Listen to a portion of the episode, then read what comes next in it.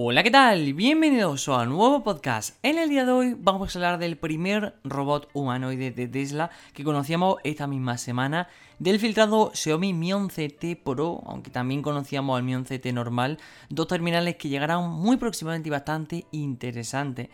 Como el pequeño Ingenuity ha dejado sorprendido a la NASA y a la comunidad científica, y los nuevos detalles del próximo MacBook Pro con el nuevo chip de Apple, el M1X o M2 o como lo queráis llamar. Bien, el CEO de Tesla, el conocido Elon Musk, que tanto nos gusta en este canal, que tanto buenos y malos momentos nos ha dado, ha indicado que su empresa, obviamente como digo Tesla, está trabajando en el desarrollo de un robot humanoide que tendrá como nombre clave Optimus. La verdad, muy buen nombre.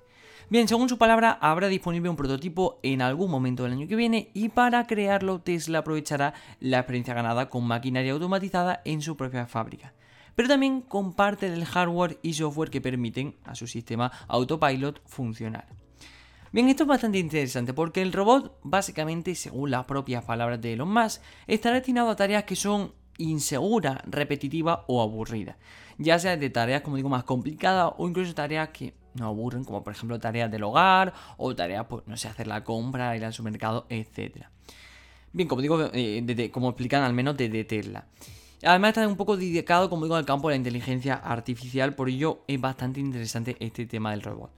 Bien, allí por cierto llaman al robot el Tesla Bot, sin más, básicamente em, el nombre en clave es Optimus, pero allí lo llaman el Tesla Bot, bastante eh, chulo el nombre. Bien, la empresa está de hecho buscando profesionales dentro del sector de la inteligencia artificial para aprovechar, en propias palabras, nuestra experiencia en inteligencia artificial más allá de nuestra flota de vehículos. Y es que eso es lo más interesante, porque Tesla realmente, em, aparte del tema de los vehículos eléctricos, es decir, aparte de los Tesla Model S, Model 3, X, Y, etcétera, también tiene su parte pues, de placas solares y tal.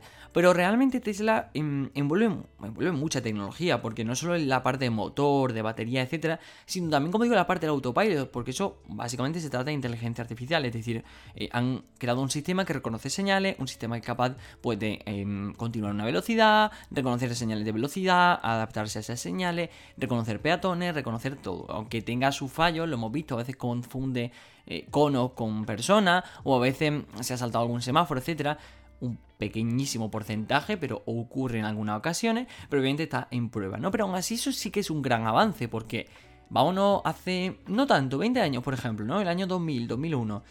Nadie se imaginaba, bueno, a ver, sí, ¿no? Todos cuando decíamos el futuro, pues, preguntan, hace 40 años el futuro eran coches voladores y todo esto, ¿no? Pero Realmente en el año 2000 nadie imaginaba que fuésemos a ver un coche en el 2020 que se condujera solo. Puede que sí, pero la mayoría de las personas pues pensaban que no.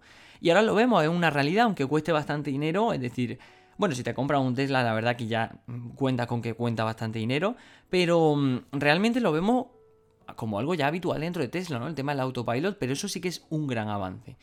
Pues bien, el propio Elon Musk aprovechó el evento del Tesla AI Day, o de la inteligencia artificial, Día de la Inteligencia Artificial, para la presentación de este proyecto, como digo, del Tesla Bot o eh, Optimus, como quieran llamarlo. Y comentó que en propias palabras, casi tenemos todas las piezas que se necesitan para robot humanoides, ya que ya hacemos robot con ruedas, haciendo un poco referencia a su coche. Bien, este nuevo proyecto es especialmente curioso, incluso al hablar de más, porque el creador de Tesla y además SpaceX lleva años alertando el peligro que tiene el avance en inteligencia artificial. En el pasado ya comentó que mm, como hay que una amenaza que podría convertir al humano en mascota, algo que podría ser en parte la razón de que eh, también pusiera en marcha el proyecto de Neuralink. Para quien no lo recuerde, pues Básicamente se trata de un chip dentro de, pues, hasta ahora se han hecho pruebas de animales, pero el fin es un chip que tengámoslo en sí, lo, pues, por ejemplo, lo humano, ¿no? Pues para ayudarnos con la memoria, para controlar ciertos aspectos, etcétera. La verdad que el proyecto de Neuralink es muy, muy interesante y se probó el año pasado con un chip AC, con un mono, y mm, muy interesante, la verdad, porque controlan, es decir, tú controlas tu mente de, pues, gracias a este chip, ¿no? Es como un poco, la verdad, eh, demasiado futurista, diría yo, en un 2021. Pues bien, a priori parece que este Tesla Bot será similar en formato y presentaciones al Atlas de Boston Dynamics, que hace poco nos sorprendía incluso haciendo parkour. Para quien no lo haya visto, lo podéis buscar en, como digo, Boston Dynamics, su robot conocido como Atlas, que em, está muy chulo porque, como digo, nos sorprendió em, un poco haciendo parkour y tal para demostrar pues que el robot no es solo un trozo de metal que anda, ¿no? Que puede dar saltos, etcétera. Es decir, que está bastante bien hecho. Pero como digo, habrá que esperar a ese prototipo para ver si ambos proyectos son realmente parecidos o no. Pero muy interesante porque, como digo, aparte de que eh, básicamente inversión en el tema de la inteligencia artificial y además eh, se sigue avanzando en este campo, sino que vemos como últimamente Tesla saca cosas así súper extrañas, tipo esta última presentación de Tesla y tal, nos traen cosas extrañas y la gente se queda tan pancha. Es decir, yo pensaba que este Tesla Bot iba a tener más repercusión en el sentido de como de extrañismo y tal, pero la gente creo que viniendo de Elon Musk lo ha aceptado bastante bien. Y la verdad que no me extraña porque, como digo, siendo Elon Musk el tío que ha pasado de pues tener un montón de viviendas, coches, etcétera, a quedarse una vivienda de 37 metros cuadrados que cada mañana me cruzo con la misma noticia de mira la casa en la que vive Elon Musk, etcétera. Ya me conozco su casa de pe a pa. Como digo, el, tío que ha pasado de tenerlo todo a venderlo todo, ser uno de los más ricos del mundo, em, subir y bajar el Dogecoin y también el tema del Bitcoin, llevar a Tesla a lo más bajo en 2018 y a lo más alto en 2020-2021. Con lo cual, un tío así que anuncie cosas como un maldito robot humanoide, creo que se nos queda la verdad como que bastante habitual y poco raro dentro de lo que viene a ser Elon Musk. Pero como digo, la verdad que es muy interesante. Bien, pasando un poco a la segunda noticia, más interesante aún, depende del sector que te llame más la atención, pero parece que el rumoreado Xiaomi Mi 11T no estaría solo, y es bastante obvio. Nuevos datos revelan que este fabricante, Xiaomi, tiene preparado un Xiaomi Mi 11T Pro que será sensiblemente distinto y que desde luego hará honor a ese apellido final, el Pro. Bien, este terminal será un nuevo buque de insignia de la marca y de los datos filtrados indican que estará gobernado por el Qualcomm Snapdragon 888. Pero, bueno, además también con una pantalla de tasa refresco de 120 Hz. El problema aquí es que las filtraciones, además, viene de un medio bastante interesante, es decir, XDA Developer, con lo cual, bueno, Gizmo China es como una mezcla un poco, con lo cual es, fiable, ¿no? Es decir, no, no son datos así soltados a la par, ¿no? Pero un poco extraño que el hecho de que ya veamos marcas que están utilizando el 888 Plus, ya sea Asus, ya sea IQO, etcétera, hemos visto ya marcas que lo están estrenando, y me parece raro que si Xiaomi va a sacar, más o menos sale en septiembre, ahora lo comentaremos la fecha que más o menos creen que puede salir. Si este terminal va a salir en septiembre, eh, sería muy raro que volviesen a repetir con el 888, porque por mucho avance, bueno, em, como digo, Xiaomi tiene dos, buques de insignia, ¿no? Lo que viene a ser los Mi 11, Mi 10, Mi 9, etcétera, que se presentan normalmente a principios de año, y a mitad final, pues la versión T, ¿no? El Mi 11T en este caso. Con lo cual, Realmente sería algo raro que viésemos un Mi 11T con un 888. Un Mi 11T normal, sí, pero un Mi 11T Pro con un 888, la verdad que ya puede avanzar muchísimo en cámara, tener un sensor de 200 megapíxeles o lo que sea, porque... No sé, sería, sería algo raro, ¿no? Es decir, eh, yo creo que más o menos lo normal sería poner eh, un 888 Plus. Pero como no es del todo cierto, es decir, no queda muy claro porque depende de donde mires la filtración, te pone uno el 888 y en otro el 888 Plus. Si pensamos, somos racionales, obviamente vamos a ver el procesador más potente, es bastante obvio. Bien, la batería, por cierto, también promete, sobre todo por su carga rápida, no ultra rápida. Bien, si hacemos caso a los datos que se han filtrado, el futuro terminal de Xiaomi contará desde luego con un procesador de mucha garantía. Aunque como digo, según la filtración no es el nuevo y algo más potente 888 Plus, el modelo estándar es desde luego más que capaz de darnos un rendimiento fantástico. Aunque como digo, muy buen rendimiento, pero ahí está el 888 Plus pillando polvo y esperemos verlo utilizado. Yo espero que Mira, a mí me encantan las filtraciones de, de estos medios porque mm, siempre que lo hago un vídeo acaba siendo el 95 o 99% de lo que digo suele acabar, acabar siendo veraz, ¿no? Pero espero que aquí se equivoquen. Lo siento mucho, pero espero que aquí se equivoquen porque no me puede vender un terminal a mitad final de año con un procesador que salió mm, el año pasado, ¿no? Es decir, si estamos hablando de un, en este caso, un gama super alta, un, un gama premium, ¿no? Em, de Xiaomi, me está sacando. Me ha, sido los primeros en utilizar el 888. Ha sido de los primeros en utilizar sensor de 108 megapíxeles.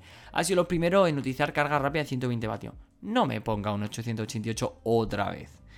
Pero bien, eh, la verdad, como digo, aún así interesante este procesador porque sería bastante bueno. Pero yo desde Xiaomi, si algún ejecutivo Xiaomi, que lo dudo, escucha este podcast, por favor destine ese procesador para la versión más básica. Bien, la pantalla será otro de los puntos clave de este smartphone. No se han dado detalles sobre su diagonal o resolución, pero sí el tipo de panel que en este caso será OLED con tasa de refresco de 120 Hz. Muy interesante el tema de la utilización de un panel OLED, se mejora un poquito respecto a los paneles AMOLED que hemos visto últimamente. De lo que no se sabe nada es del conjunto de cámaras que integrará este modelo, algo habitual, probablemente, pues, si esto se sube hoy domingo, em, al cabo esta semana que viene, esta semana del 20, 24, 25, etcétera, saldrán, empezarán a salir datos, muy probable, antes, del, antes de que llegue el 31 de agosto, ya conoceremos de pe a pa este terminal y nos quedará todavía un mes para conocerlo. Bien, otro de los elementos claves, como digo, de esta apuesta de Xiaomi está en la batería, y que este Mi 11T Pro apunta una capacidad de 5000 mAh, pero aún más llamativo es su soporte de carga rápida a 120 vatios. Bien, no son esos 200 vatios de los que presumían en mayo y que permitían cargar un prototipo al 100% en 8 minutos. Pero desde luego la potencia de carga es espectacular. Bien, según Gizmo China, tanto el Mi 11T como el Mi 11T Pro se podrían presentar el próximo 23 de septiembre. Estamos hablando de que nos queda un mes y un día. Bueno, depende de cuándo escuche el podcast. Bien, el año pasado los Mi 10T y Mi 10T Pro, eh, bueno, la imagen de que se presentaban básicamente el 30 de septiembre, con lo cual es bastante probable que mm, coincidan más o menos las fechas. Lo suelen hacer bastante las marcas, y sobre todo cuando ya estamos hablando por la onceava generación.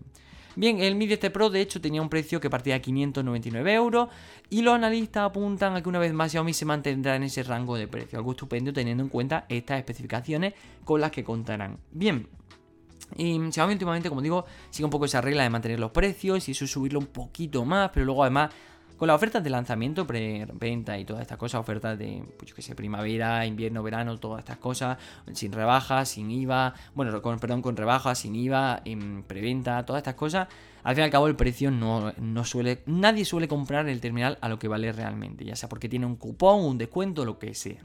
Pero aún así sigue siendo un precio bastante interesante y sobre todo sería muy interesante tener un terminal de 600 euros con muy buenas características, porque sabemos que suele tener muy buenas características. El Mi este Pro ha sido un terminal genial. Yo el otro día lo estuve después de un tiempo lo, estuve probando, ¿no? Un, un, ratillo y la verdad que un terminal que sobre todo en cámara rinde muy bien.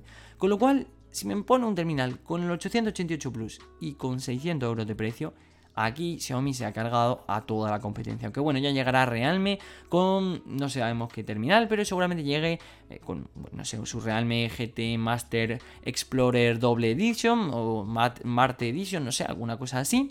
Eh, algún Realme GT que ya llegará con 888 Plus para destrozar a Xiaomi, pero por el momento, hasta que no veamos eso, Xiaomi romperá el mercado. O al menos eso esperamos que no la caguen, porque lo hicieron muy bien con el Mi 11, Mi 11, bueno, el Mi 11 Pro se quedó allí en China, ¿no? El Mi 11 Ultra, etcétera, el Mi Mix Fold, super guay, aunque se quedara allí también en China, pero no la caguemos en el último momento, en este mitad final de año, no la caguemos poniendo un mal procesador. No es mal procesador, pero pudiendo poner el máximo, apostemos a lo más fuerte. Bien, esta noticia es la que más me ha interesado de todos, siendo realista. Me ha gustado mucho el Tesla Bot o Optimus, como quieran llamarlo. El tema del Mi 11T Pro me llama mucho la atención, a ver si lo vamos a poder probar. Pero esta tercera noticia es la que yo considero más interesante. Bien, el helicóptero Ingenuity de la NASA ha completado con éxito su vuelo número 12 en Marte. Se dice rápido, pero el hito es asombroso incluso para la propia agencia espacial, la NASA, que de hecho según aclaran ellos mismos, como muchos esperaban hacer tres vuelos con esta pequeña aeronave. Tres y ya ha conseguido hacer 12 con total éxito. Bien, este último vuelo ha sido además uno de los más ambiciosos y peligrosos, ya que el Ingenuity ha abandonado el vuelo sobre la planicie y se ha adentrado en un paisaje con desniveles, algo que obviamente podría haberse convertido en un problema para sus sensores. No lo fue e Ingenuity sigue haciendo historia. Bien, en el JPL de la NASA explicaban cómo Ingenuity ha comenzado a explorar la región Sud-Seita. Para ello realizó un vuelo con una altura de 10 metros, eh, bastante habitual esta altura, y se desplazó cerca de 450 metros durante 169 segundos que se mantuvo en el aire. Esto diréis, vale, mm, mi drone, mi, DJI Mavic Air 2 Pro, lo que sea, o el Mini, mm, recorre más en menor tiempo, sí. Pero tenemos que contar que primero esto se está haciendo de una forma súper remota, es decir, de, la Tierra se está mandando un dron a Marte. Creo que tu Mavic Air no llega hasta allí. Y segundo, em, es muy complicado porque em, el primer vuelo, si no recuerdo mal, se trató de 11-12 segundos, los que eran imagen en blanco y negro. Y mucho fue que ya volara los 11 segundos. Con lo cual estábamos hablando aquí de 169 segundos y una distancia de medio, o sea, bueno, casi 500 metros. Estamos hablando de casi medio kilómetro. Con lo cual, muy interesante porque, como he dicho, ha sido el vuelo más ambicioso y sigue perfectamente el dron. Yo, la verdad, no solo a la comunidad científica y a la NASA, sino que a mí me tiene flipado. Bien, el objetivo de ese vuelo no era otro que, como digo, valorar si la región valía la pena ser explorada por el Perseverance, lo que viene a ser el robot eh, grande, a quien Ingenuity le chiva los datos recolectados al JPL, que con las imágenes recolectadas puede crear un mapa 3D preciso de la región y decidir así si vale la pena o no que el Perseverance examine este área con más detalle. Bien, en la NASA explicaban cómo el sistema de navegación de Ingenuity se había creado para una pequeña demostración tecnológica, es decir, era más que un pequeño teatrillo para decir, oye, mira, me he llevado, he sido la primera agencia en llevar un dron a Marte y mira cómo vuela, ha volado 3 metros en 14 segundos ya, ya está, hecho historia. Pero, mm, bueno, y además, como digo, por ello se había limitado, como digo, a asumir que iba a volar sobre un terreno plano, o casi plano, un par de o tres de veces. Pero según el JPL, las desviaciones de esa asunción pueden introducir errores que pueden provocar tanto problemas temporales en el balanceo y cabeceo, es decir, la inclinación hacia adelante, atrás, como básicamente un dron, como errores a largo plazo en el conocimiento de la posición del helicóptero. Esos problemas no se produjeron y el pequeño Ingenuity volvió a superar este reto con éxito. Algo que obviamente pues, sorprendía a una NASA que no reconocía que, bueno, que propiamente ellos reconocían que antes de que nuestra campaña empezara, como digo propias palabras, empezamos al menos uno, quizás tres o cuatro vuelos exitosos. Ahora Ingenuity lleva 12 y de hecho estos vuelos están siendo registrados en un tradicional libro de registro de horas de vuelo que mantiene uno de los máximos responsables de la misión. Uno que recuerda a tiempos pasados y que tiene un encanto especial. Bien, el Ingenuity, como digo, está haciendo historia y muy bien. Un pequeño dron, bueno, pequeño, eh, depende de cómo lo veáis, el pequeño dron, porque aquí la Tierra sería un poco grande, pero allí se ve pequeño, sobre todo al lado del Perseverance. Un pequeño dron que está haciendo historia avanzando 400, eh, 500 metros. Bueno, esta, en este caso la mayor, normalmente avanza un poco menos, pero está haciendo historia y muy bien, la verdad, porque, mm, oye, son vuelos, aparte de que la NASA ya se puede echar toda la fama encima, de decir, Buah, he vuelto a llevar un rover, me ha salido bien, además le iba un dron dentro, su pequeño hijo está volando, explorando medio Marte, pero es que además le está saliendo bien, pero muy bien, porque para esos tres vuelos esperados, dos, tres vuelos, ya lleva 12 y los 12 con total éxito. Hemos vivido momentos de tensiones, sí, obviamente cada vez que ese pequeño Ingenuity despega de la Tierra, mejor de la superficie, hasta que vuelve a aterrizar, es todo tensión, porque claro, las imágenes tardan, no sé si son 7-8 minutos en llegar, con lo cual es lo mismo que cuando se lanzó el Perseverance, es decir, cuando aterrizó, 7 minutos de retraso, en ese momento le da tiempo a explotar, a hacerse ceniza y de todo, y que nosotros siguiésemos esperando a ver cómo aterrizaba, con lo cual tres cuartos de lo mismo con el Infinity. Pero muy interesante y la verdad que un gran avance tecnológico el hecho de llevar un dron que DJI, el pobre, debe estar llorando diciendo que no han llevado un Mavic Air 2 Mini tan que seguramente cumpla los reglamentos de Marte perfectamente y pueda volar un kilómetro durante 30 minutos. Una pena, la verdad, DJI. Pero el Ingenuity se ha ganado eh, se ha ganado meterse en los libros de historia como el primer dron que ha hecho historia incluso antes que el Perseverance. Como obviamente le va avanzando a los terrenos para que ver si es necesario o no explorar y si, como digo, vale la pena o no. Bien, pasando un poco a la última noticia, la más, bueno, no, la más interesante, la más interesante admito que para mí es la Ingenuity, pero esta también tiene mucha, mucho interés porque yo soy uno de los que está esperando ya el MacBook Pro de este año. Ya estoy con mi Lenovo de hace 5 años, que el pobre ya va sufriendo. Admito que editando se tira 2 horas renderizando en un vídeo de menos de 10 minutos y en 1080 y 60 FPS. O sea, 2 horas eh, es algo ya bastante eh, pobre. Pero para los podcasts todavía sigue sirviendo muy bien. Además se me ha levantado la tapita, con lo cual está ya para que lo cambien. Con lo cual soy uno de esos que está esperando la renovación del MacBook Pro porque el M1 le gustó mucho, pero ese próximo M1X o M2 le tiene más ganas. Bien, el año pasado Apple plantó cara a la industria del PC o del eh, ordenador portátil, como quieras llamarlo, con sus chips M1. Estos SOCs o procesadores han ido conquistando varios productos de su catálogo, pero parecen tener ya un sucesor a la vista en forma de un hipotético Apple M1X que será el protagonista absoluto del nuevo MacBook Pro. Bien, este nuevo modelo llegará, como digo, el próximo mes de noviembre, según Mark Gurman. Por favor, este hombre no se suele equivocar, suele ser bastante acertado como Minchi Kuo, ambos suelen acertar bastante, y por favor que acerte porque para la universidad y obviamente pues para los vídeos, podcast, etcétera, no me vendría mal cambiarlo en noviembre. Esto vamos ahora a agosto, casi septiembre, me quedan un par de meses y no creo que llegue a final de año este ordenador, lo dudo mucho. Con lo cual, eh, bueno, eh, Mark Gurman, para quien no sepa, un editor de Bloomberg y que habitualmente, como digo, acierta bastante en sus predicciones sobre los futuros productos de Apple. Suele, suele, como todo, ¿no? Nunca hay un 100% de pleno, pero el 95% se lo lleva este hombre. Bien, atentos al M1X, una versión súper vitaminada del M1, tanto en la CPU como sobre todo en la GPU. Bien, según el propio Gurman, ha habido algunos problemas que han llevado a retrasos de la producción y rumores previos que apuntan a la nueva e hipotética pantalla mini LED que podrían haber sido causa de estos aplazamientos. Por favor, Apple, no me importa que no tenga una panel mini LED, la verdad que me da igual, me da bastante igual pero no lo atrasen más porque me tienes con la cana. Los iPhone sabemos que van a septiembre, a octubre irán renovaciones de iPad y más que... Eh, no tanta renovación, o sea, lo principal va a estar en septiembre con los iPhone y los Apple Watch, octubre va a estar como ahí, pero noviembre va a ser la verdad que muy interesante con estos MacBook. Como digo, aún así, este finalista, esta, perdón, analista afirma que los nuevos MacBook Pro deberían ponerse a la venta cuando el MacBook Pro cumpla su segundo aniversario, o sea, noviembre. Bien, Gurman se refiere con toda probabilidad que el MacBook Pro de 16 pulgadas que apareció el 13 de noviembre de 2019, lo que haría que efectivamente ese nuevo modelo aparezca con este nuevo shock. Yo la verdad que el de 16 pulgadas lo veo demasiado grande, así que si me renuevas también el de 13, estaría encantado. Pero yo me lanzo a por lo que saca. Bien, no está claro si Apple lo llamará M1X, M2, con otro nombre. Esto ya depende de cada persona, Apple lo decidirá. Probablemente sea M1, yo creo que será M2, ¿no? No pegaría M1X, pero también depende de cuánto avancen, claro. Pero bien, eh, eh, lo que sí se espera es que el salto de rendimiento sea notable. Ya lo fue de Intel al M1 y del M1 al M2, M1X, lo que sea. Esperamos que sea muy, muy notable. De los cuatro núcleos de alto rendimiento del M1, dos núcleos de eficiencia del M1, pasaremos a 8 núcleos de alto rendimiento y 2 eficientes. No estaría nada mal.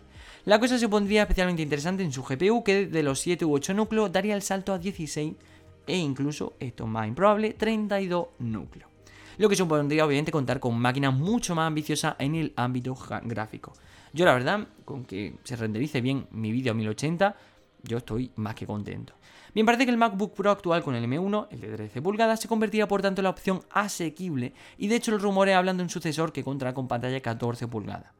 El que también se espera nuevos chips es un teórico iMac de 27 pulgadas, que también sería la versión renovada de esos equipos tras la llegada, obviamente pues tras la llegada que sufrieron los antiguos equipos de 21,5 con los iMac de 24 con el M1. Con lo cual, yo el iMac me da un poco igual, no lo voy a comprar, es muy caro y no, yo me gusta el portátil, me gusta moverme de un lado a otro, poder llevarlo, poder editarlo donde sea, en una cafetería, en casa o en el parque, eso me da igual. Pero podría ser un, evento bastante probable. Em, hay bastante probabilidad de que en este noviembre veamos tanto el nuevo MacBook Pro como, el, como digo, de este nuevo iMac. Eso es menos improbable. No, no se ha hablado tanto, se ha hablado de que habrá renovación. Pero incluso se hablaba de que podría dejarse para marzo junto al nuevo MacBook Air. Yo mientras me renueven el MacBook Pro soy feliz. Y la verdad que mucha gente, porque hay bastante gente esperando. Porque el M1 es lo que tiene un poco lo que viene a ser los principales, los primeros productos, ¿no? Es decir, el M1 yo lo he dejado de prueba. Me lo podría haber comprado y no hubiera venido nada mal, la verdad, pero lo he dejado de prueba para ver cómo va la gente. Hay opinión muy buena, hay opinión muy mala, etc. Pero en general, un, pongamos un 8 sobre 10. Potencia, eh, buen rendimiento, se sobrecalienta en algunos momentos, pero poco. Y sobre todo, pues funciona muy bien. Además, cada vez son más las aplicaciones que se adaptan al M1.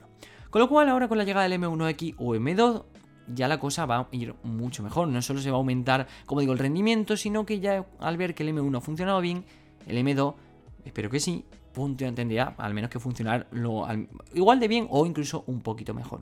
Con lo cual, vamos a lanzarnos de cabeza por este MacBook Pro. Eh, va a ser mi primer unboxing eh, de un producto Apple. Estaré nervioso, la verdad. Espero que todo salga de una, de una porque no quiero volver a envolver una caja de Apple. Pero bueno, estará bastante interesante y esperamos, cruzamos los dedos porque Mark Gurman y Apple tengan pensado, bueno, Mark Gurman acierte con fecha y Apple tenga pensado por favor lanzarlo en noviembre. Pero bueno, hasta aquí el podcast de hoy. Espero que te haya gustado y te haya parecido lo más interesante posible, te haya entretenido durante este rato. La verdad que yo siempre me lo paso muy bien y albergando estos 20-23 minutitos. Eh, al menos intento entretenerte y mantenerte sobre todo informado de la última y más interesante, al menos según mi criterio, noticias de esta última semana. Con lo cual, por mi parte, nada más que añadir. Eh, mi nombre es Miguel, espero que te haya gustado. Mm, te recuerdo que nos puedes seguir en redes sociales, tanto en Instagram, Twitter, Telegram, arroba mi tecno, para no perderte las noticias que día a día subimos. Y también, como digo, puedes suscribirte a nuestro canal de YouTube, que estamos cerquita de los 1600. También, como digo, Miguel Tecno. Muchísimas gracias por escucharme, espero te haya gustado y nos vemos en el siguiente domingo. ¡Adiós!